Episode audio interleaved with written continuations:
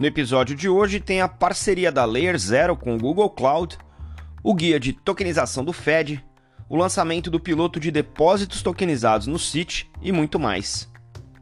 Eu sou Maurício Magaldi e esse é o Block Drops, o primeiro podcast em português sobre blockchain para negócios. As notícias que você ouve aqui não têm qualquer vínculo com o meu trabalho atual, não configuram nenhuma forma de patrocínio propaganda ou incentivo para o consumo e tem o foco exclusivamente educacional para o mercado. A Layer Zero, que é um protocolo de interoperabilidade de mensagens entre diferentes blockchains, anunciou durante a Permissionless 2, que é o evento de mercado, né, a conferência do portal de notícias Blockworks, que está uh, ah, utilizando, vai passar a utilizar a Google Cloud como um Oracle né, para oferecer dados para a sua operação.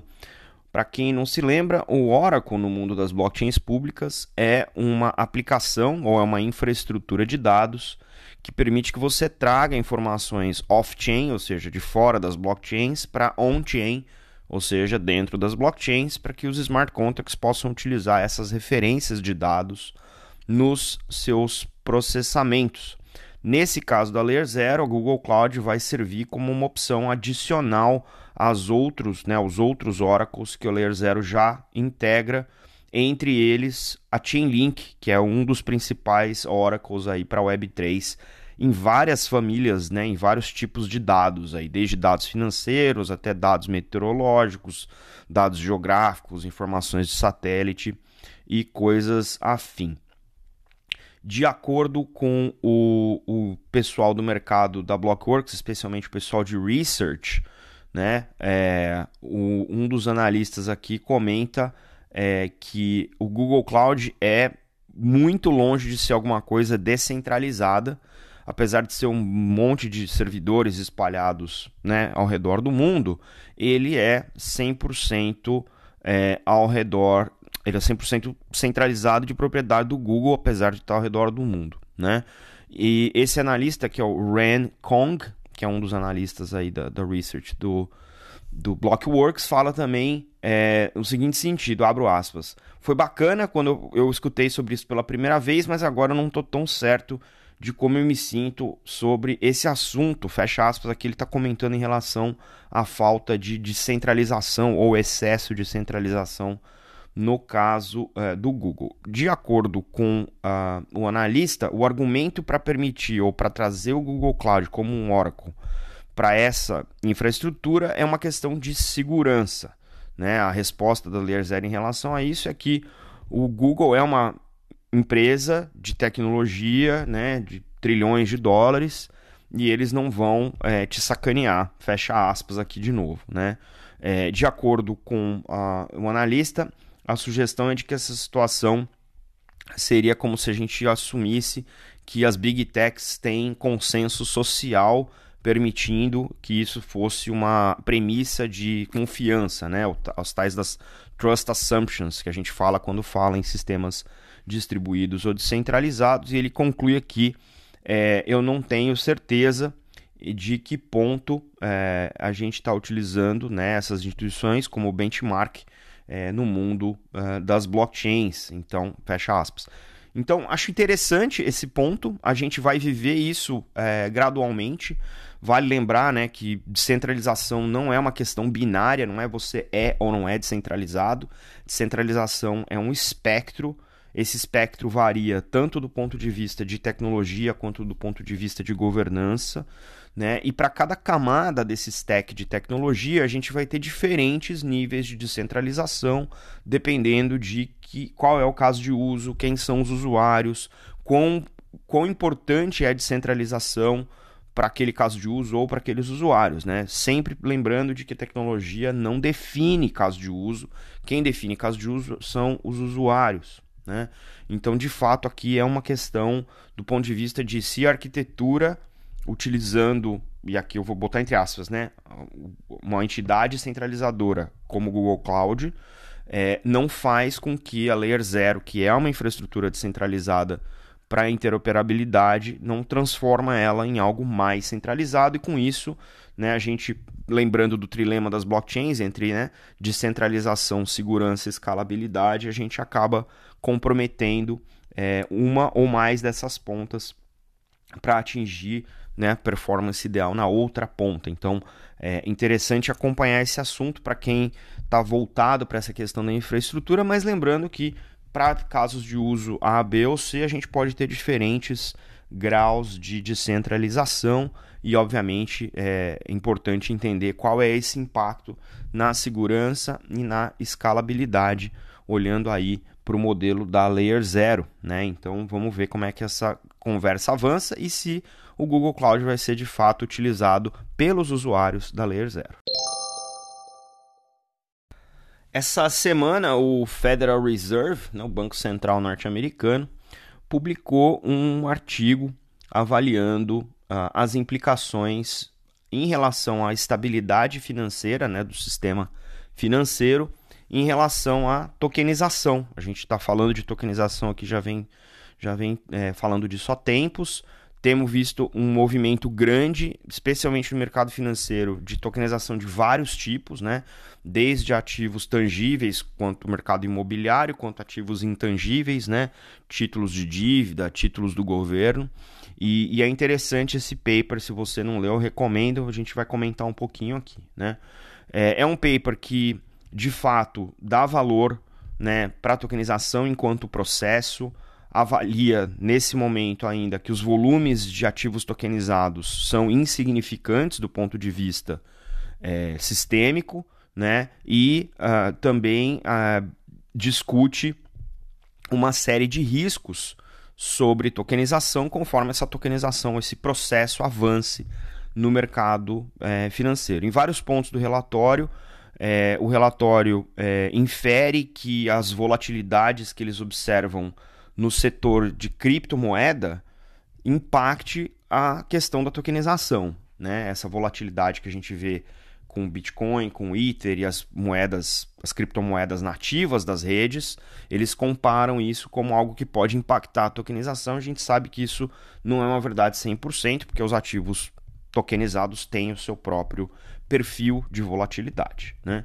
Uh, esse relatório também não diferencia entre tokens que são emitidos por entidades reguladas e entidades não reguladas, então tem um pouco de confusão aí nessa análise. De qualquer maneira, eles olham a tokenização enquanto processo, o que também é bastante interessante. Né? Só para dar um exemplo aqui, eles listam é, com o mesmo perfil de risco o Tether Gold, né? É, junto com os títulos de dívida tokenizados que foram emitidos pelo Banco Europeu de investimento. Né? Obviamente, os underlying assets né, são diferentes, apesar dos dois serem emitidos, e, obviamente, as empresas são diferentes. A Tether é uma empresa que é, é reconhecidamente não dá transparência às suas reservas, enquanto o Banco Europeu de Investimento é, é uma entidade regulada que tem os seus relatórios, os seus disclosures lá, é, etc. Então acho que tem um, tem um pouquinho aí de, de um ângulo aí que está faltando nessa análise, mas interessante que eles tenham tomado esse tempo.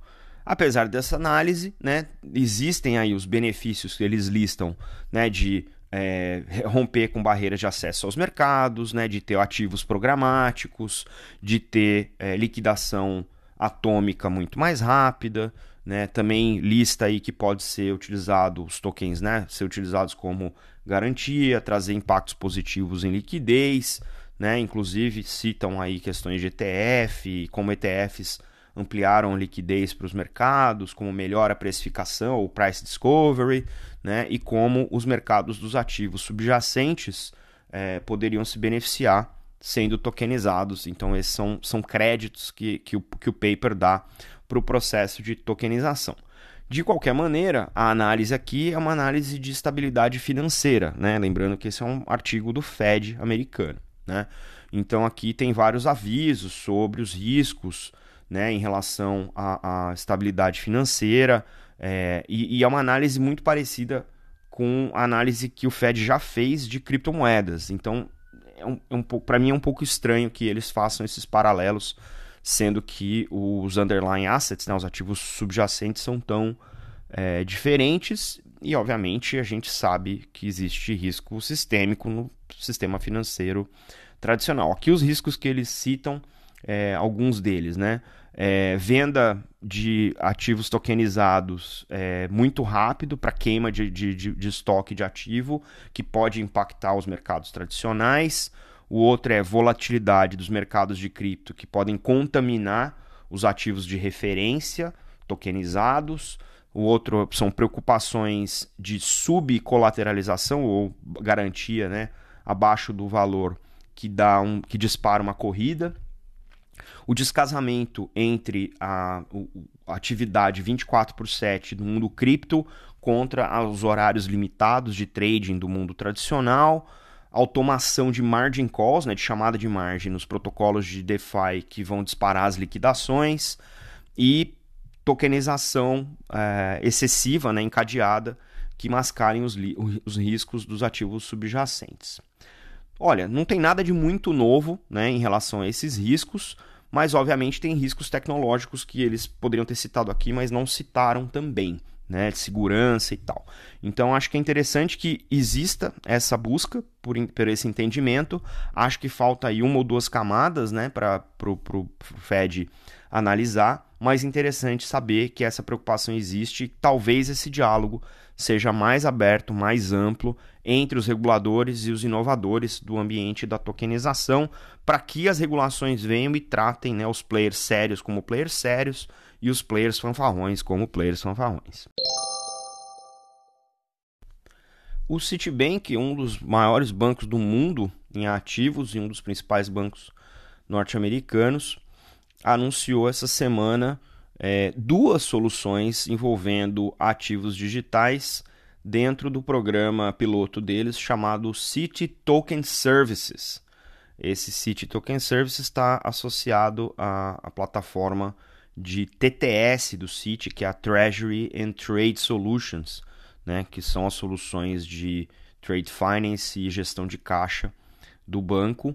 É, os, as duas plataformas que eles anunciaram dentro é, desse programa são pilotos voltados para clientes institucionais, como é do perfil dos clientes do TTS. O primeiro piloto é um piloto para depósitos tokenizados, que habilita as organizações clientes do sítio moverem é, dinheiro, né, cash, entre as unidades do sítio ao redor do mundo, 24 por 7, ou seja, todo, todo dia é dia de trabalhar com essa solução de tesouraria global, usando os depósitos tokenizados.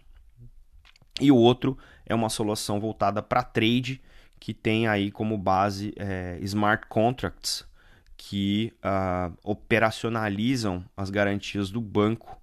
E esse é um piloto que está sendo uh, executado em colaboração com a Maersk, que já é figurinha carimbada aqui do podcast. Né? É, essa aplicação aí com a Maersk. É, os, nessa aplicação, os smart contracts disparam pagamentos instantâneos utilizando depósitos tokenizados, obviamente. Então, estão operacionalizando é, esse trade através dessas automações.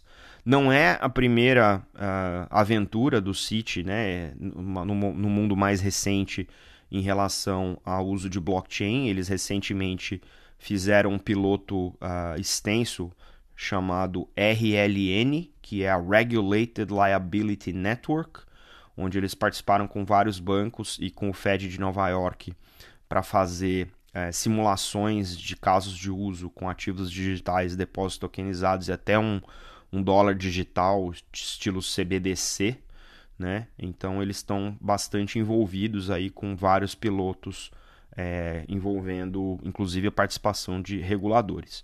De acordo com a Ryan Rugg, que é a head global de ativos digitais é, do Citi Treasury Trade Solutions, ela diz o seguinte: eu abro aspas. O Citi Token Services oferece aos tesoureiros corporativos uma nova ferramenta de gerenciamento da liquidez global, totalmente just in time e de maneira programável. Fecha aspas.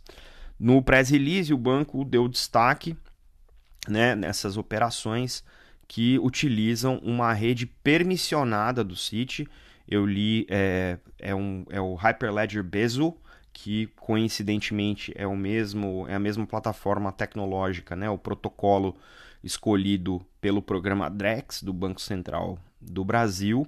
Então é uma rede aí que tem é, participantes é, permitidos, né? Então eles assinam para poder operacionalizar isso, né?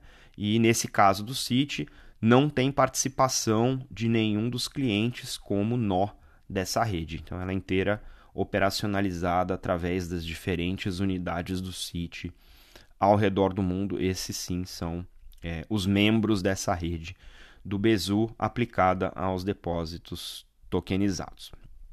Também de acordo com o Citi, uma das lições aprendidas aí no, no, piloto do RLN, que foi esse outro piloto que eles fizeram com outros bancos e com o Fed de Nova York, é, é que o arcabouço legal atual permite o uso de DLTs, como eles chamam as blockchains, né, os é, Distributed Ledger Technologies.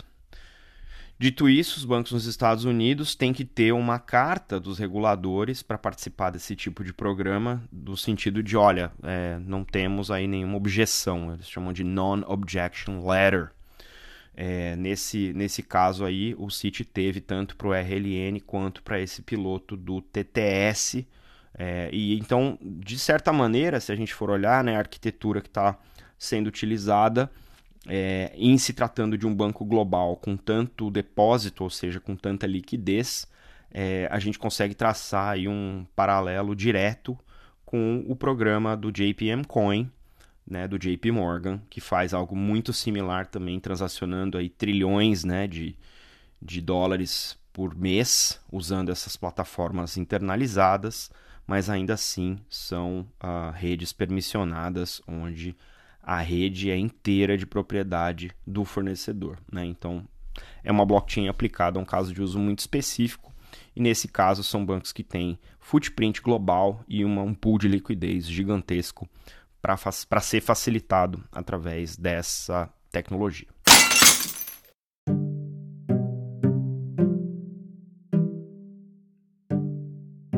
E numa semana cheia de notícias, tem muito mais.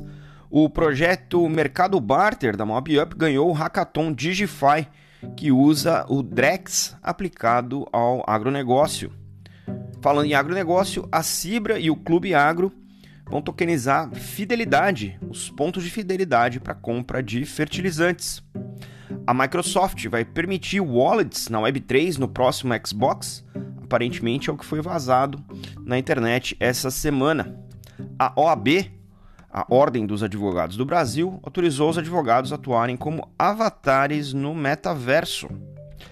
A Comissão de Finanças do Congresso Nacional dos Estados Unidos passou uma proposta de lei que limita funcionalidades de um potencial dólar digital enquanto CBDC a Base, a Layer 2 da Coinbase na rede Ethereum, lançou uma ferramenta de monitoramento da rede chamada Pessimism, lembrando que a Base é programada em cima do stack de tecnologia da Optimism, outra Layer 2 da Ethereum. A DTCC, a Clearstream e a Euroclear, que são três das grandes clearings do, do mercado de capitais, é, anunciaram num artigo uma proposta de padrões para a infraestrutura do mercado financeiro utilizando blockchains.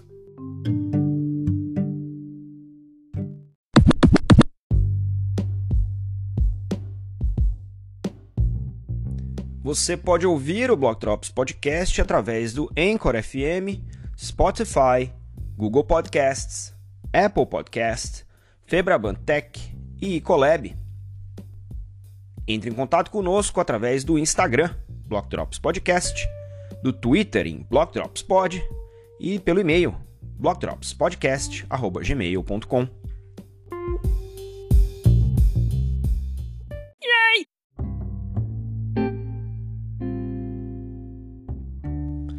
E o salve de hoje para quem compartilhou os links que você encontra na descrição do episódio vão para o Gino Matos, David Cunningham, Ronnie Goes, Ryan Rugg, Rodrigo Ikegaia, Cássio Gusson, Leonardo Cavalcante e Carlos Arena.